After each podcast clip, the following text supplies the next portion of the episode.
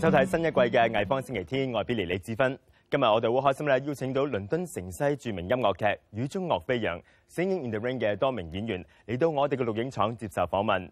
佢哋仲会献唱剧中嘅经典金曲《Good Morning》。一阵咧，第二节就得睇啦。另外，适逢占中一周年，带大家睇下两位摄影师贺少南同埋北野谦举行嘅作品展。佢哋会同我哋回顾一段香港近期嘅历史。而美國藝術家 Daniel Ashm 咧就幻想去到未來，帶大家睇下，如果考古學家同埋地質學家將我哋今日嘅物件挖掘出嚟，情況會係點呢？佢嘅最新作品展《虛擬考古》現時喺香港貝豪登藝廊舉行，展出多件受侵蝕嘅雕塑同埋裝置藝術，唔單止可以反映我哋嘅年代啊，當中咧仲有藝術歷史元素。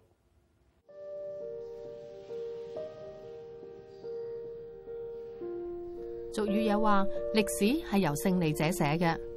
如果系嘅话，考古学就可以提供证据，等我哋去寻找真相。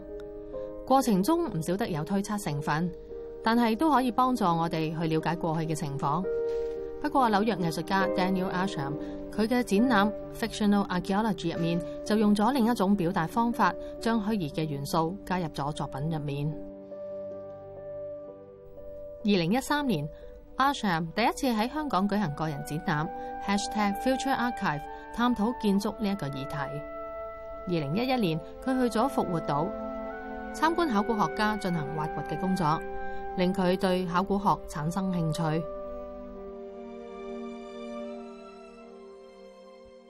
And in thinking about archaeology, um, it's inherently an invented idea, right? They find things in the ground and invent a story out of them.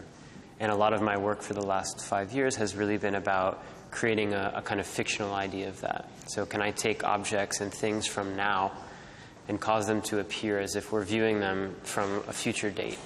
Can I create a fictional archaeology out of that? I'm thinking really a lot about these famous statues from Pompeii, which were these um, people actually that were calcified in ash um, when the volcano erupted.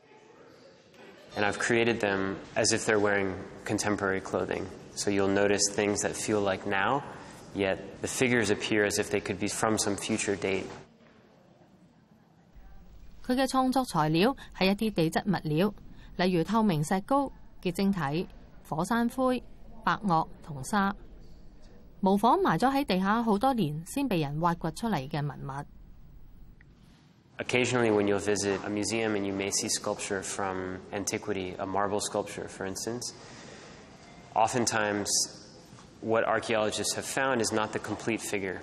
They'll find parts of it. Conservators will reconstruct certain areas. I've made these works with sections missing, almost as if these pieces are kind of growing together or breaking apart. There's an ambiguity with the work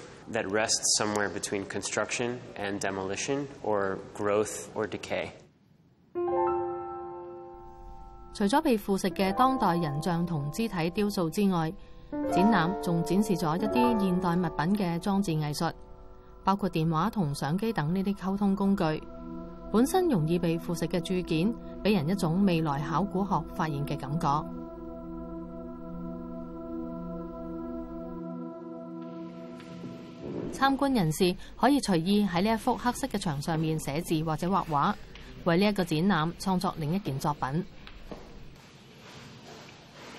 it's really about this transformation of a very recognizable object.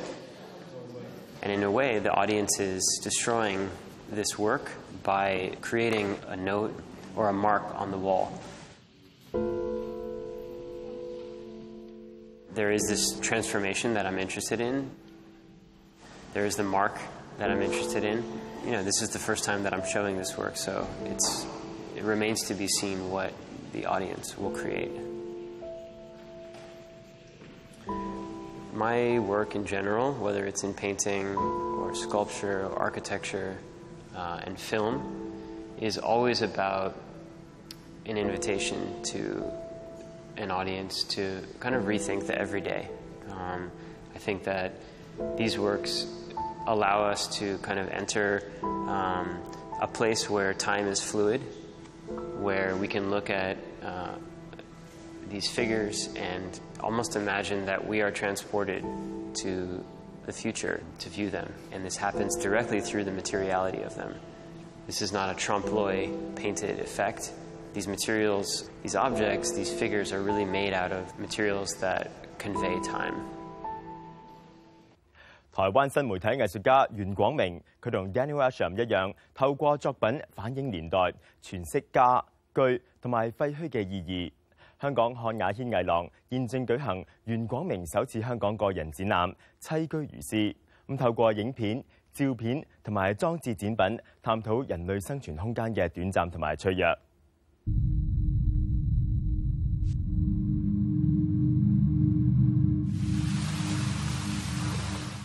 让你的心时时处在一种震惊的状态当中。那这句话就是我一直就是一直在我的那个脑海里面。我年轻对于就中国的哲学、老庄思想、禅学就是很感兴趣。那那个禅禅是一种就是 Zen，它是一种不可说的一种，也不可很难学的一种学问，因为。你越去，你越去指向他，你就离他越远。这样，那其中有一个练习的方法，我印象非常深刻。他说：“让你的心时时处在一种震惊的状态当中。”那这句话就是，我一直就是一直在我的那个脑海里面。所以，所以大，我觉得可能很多作品，我觉得我被这句话影响很大。受中国哲学理念所影响，袁广明喺佢嘅作品入面刻意扭转我哋日常所见嘅事物，挑战我哋睇嘢嘅方法。佢想我哋体验佢口中所讲嘅不舒适，嗰种存在喺陌生同熟悉之间嘅怪异同埋不知名嘅感觉。在这次个展的每件作品，其实都都充满了一点暴力。这个敲击很像是。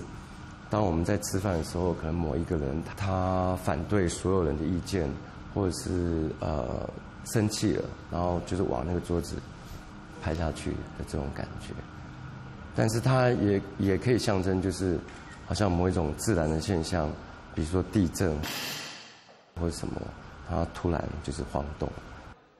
二零零一年，袁广明开始关注日常生活以外嘅大小事情。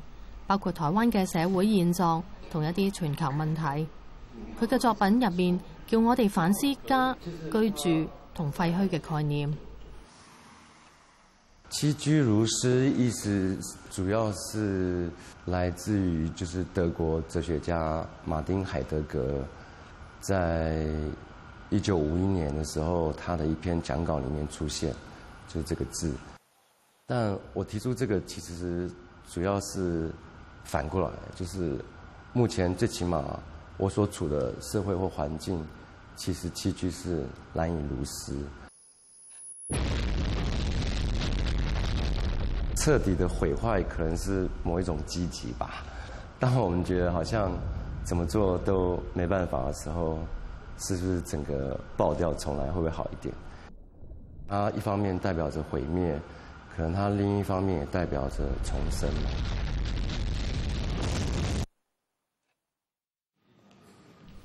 过去三十年嚟，差唔多所有袁广明嘅作品都系同佢个人嘅经验有关，而唔系政治。但二零一四年三月，学生占领台湾立法院之后，佢创作咗罕有嘅政治作品，名为《占领地五百六十一小时》。但是为什么会做这件作品？最主要是在当时有一些学，我有一些学生在里面。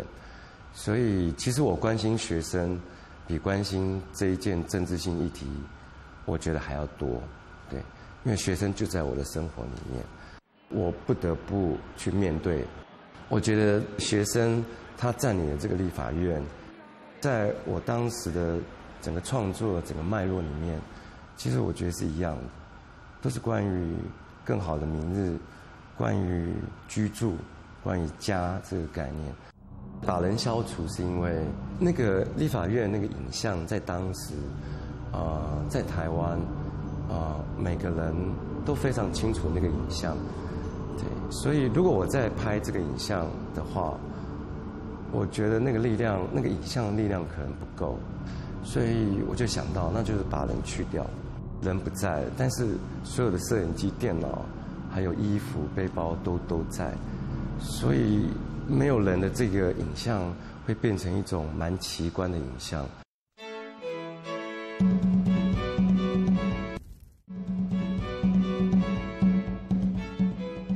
欢迎翻嚟《艺方星期天》。旧年呢个时候，因为连串政治、社會因素，加上當權者嘅處理手法，觸發好多香港人上街參與佔領中環嘅公民抗命運動。咁最後，金鐘、銅鑼灣、旺角多條街道被佔領，長達兩個幾月。當時造成嘅回響啦，喺今日仍然影響緊我哋。呢次運動仲有好多藝術家、音樂家同埋充滿創意嘅市民參與。佢哋將街道變成戶外畫廊，用藝術捕捉當時發生嘅一點一滴。本地藝術家何少南同埋日本攝影師北野謙喺香港仔刺點畫廊，亦都舉行緊兩個互相聯繫嘅個人攝影展，回應去年呢一個歷史時刻。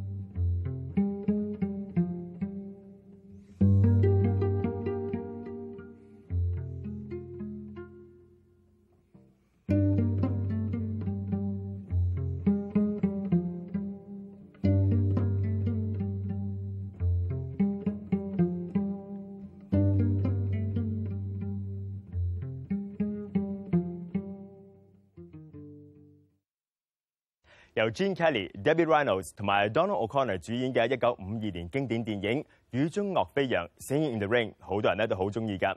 咁故事背景咧就一九二七年，当时电影进入有声年代，渐渐取代默剧。咁到咗一九八三年呢，舞台版本嘅音乐剧喺伦敦城西上演之后，更加系座无虚席，场场爆满。多年以嚟咧不断重演。今日我哋好开心，邀请到《雨中樂飞扬》嘅音乐剧几位演员嚟到我哋個录影厂啊！虽然佢哋未能够为我哋唱《落雨》嗰首经典名曲，咁但系就会献唱另一首剧中嘅名曲。Well, it's certainly a delight to have Don Cosmo and Kathy, that's your characters' names in the smash hit musical Singing in the Rain here in in our studio. Really a delight to have you. What can you tell me about this musical? What makes it so magical that people want to come after all these years? Well, you know, it's based on that classic film. You know, uh, Singing in the Rain is one of those AFI's top 100 films you have to see. So, um, you know, to have this beautiful live stage production of this fantastic film is really just such a pleasure for all of us. And this is something that uh, you've been involved in, obviously, doing musicals for your career, but you've also worked together as a team. Yeah. Uh, so what's that like, uh, working together uh, and traveling the world together? Oh, it's wonderful. I mean, I think we've we've done some, some work together before over the past few years, and so it's wonderful to do a to do a piece that allows us to really sort of portray our uh, the chemistry that we've already formed off stage. You know, in these in this particular production, we're a little trio, so it's great. People often ask, you know, how do you how do you create that sort of friendship on stage? And it, it helps when you have a little bit of real friendship behind the scenes. I bet it does. Uh, now, in terms of one of the real special things about this show uh, it's, it's, kind of in the title, the rain part. Yeah. Um, and, and what's it like getting, uh, moving into a new theater like here in Hong Kong, you haven't been to this theater before, and rigging it up and then dancing in the rain? Well, it rains every night on stage, it rains about 12,000 liters of recycled water. So it's obviously quite a huge endeavor to, to set up that technically. So it takes about a day just to tech all of the all of the things that go into that. Um, and it rains twice in the show, and it's this absolutely amazing experience for the audience where. Um, they, we splash them, we kick the we kick the rainwater at them. So it's almost like a 4D experience. Like they're inside the scene with us. You know, so there's the iconic scene, in the Rain" scene with Gene Kelly swinging around a lamp pole, but it's kind of like you're inside that with him which I think is makes it really special. Yeah, it's very interactive, and the audience love that part of the show. There's like the first three rows are called the splash zone. So if you book tickets in that particular spot, you get given a poncho, and then you know you get to uh, indulge in the rain with us, and it's uh, it's good fun. Is it somehow daunting to take on a role that was uh, so masterfully done by Gene Kelly? absolutely. I think we all feel the pressure of, you know, the, the, the people who played these or created these roles on film. You know, they're iconic and they're these legends of our industry. So, um, so to step into those very big shoes is quite a daunting prospect. But, um, you know, we, we keep on saying that we're not trying to be Gene Kelly or Debbie Reynolds or Donald O'Connor. We're trying to be the characters that they portrayed. So we have our own version of that character. Um, and, yeah, you know, we just bring our own um, sort of sensibility and charm and flavor. You know, and flavor, yeah. yeah, yeah. You, you don't want to mimic what they've done, otherwise, you could just watch the film, you know? Right, absolutely. Now, uh, Debbie Reynolds. Uh, when she pioneered the role of Kathy, and uh, and she described doing this role. I know what you're going to say. as uh, as being one of the two most difficult things she did in her life, yeah. the other being childbirth. Yes. Has that been has that been at all uh, relating uh, to your uh, experience? Well, I can't really compare that yet. I, I haven't had a child. There's no but, Carrie Fisher just yet. So. yeah. Uh, but I mean, I, I've had it has been challenging. It's definitely. Uh, been a great learning experience for me in many ways. I've grown a lot as a performer, and, but I mean, what more can you ask for if you you're in this industry? Um, it's a great thing to be able to learn and, and take on new characters that help you uh, push the boundaries and learn more about yourself and you know go oh actually I need to work on this or work on that and constantly better yourself um, because I think it's important you know I suppose in any industry um, to better yourself and to take on challenges it's been wonderful so Singing in the Rain is playing at the Academy for Performing Arts Lyric Theatre until October the 25th. That's right. Uh, what's happening next for, for the tour after this?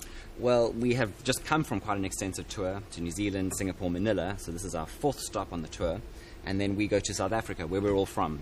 Um, we go back to Cape Town for a couple of uh, weeks and then to Johannesburg for a few months. So we have uh, another whole season ahead of us. Looking forward to that, back, being back in our hometown. But and if the reception is as good there as it's been all around the world, we're in for a really good a good time.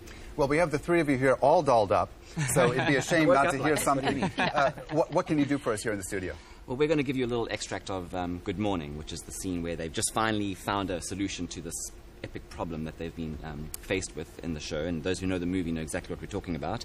Those who don't know what we're talking about, come and see the show. But this is the sort of little problem solving number we um, Cosmos come up with this great idea to save the film. And uh, yeah, we're just sort of celebrating that and the fact that things are now peachy again.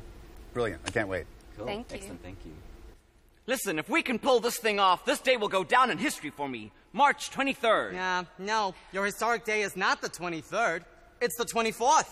What do you mean the 24th? It's 2.30 already. It's morning. Yes, and what a lovely morning.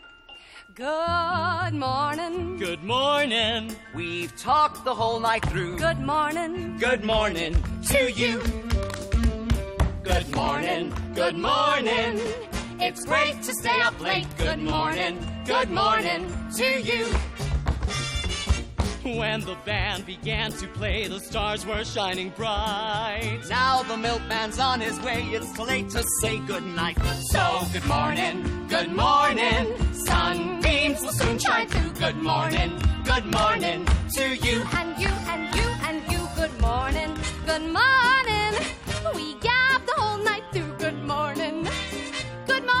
Nothing could be grander than to be in Louisiana. In the morning, in the morning, it's great to stay up late. Good morning. Good morning to you. Might be just a zippy if we was in Mississippi. When we left the movie show, the future wasn't bright. But came the dawn, the show goes on, and I don't want to say good night. Well, say good morning. Good morning. Rainbows are shining through. Good morning. Good morning. Bonjour. Oh, monsieur. Oh, I don't say Platz! Muchos frias! Buongiorno! Buongiorno! Good morning! Good morning! Good morning to you!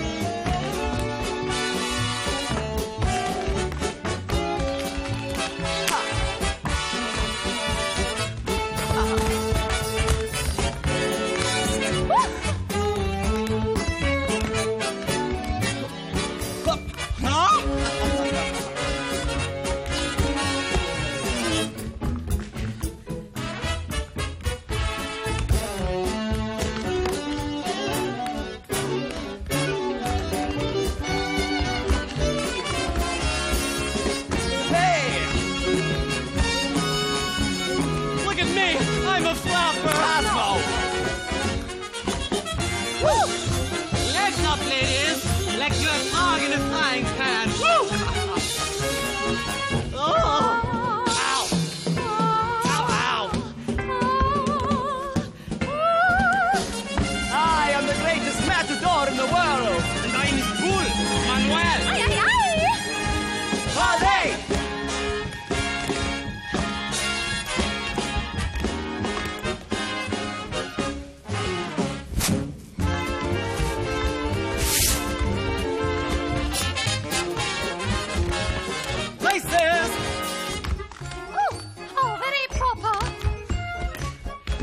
I'm the big swan.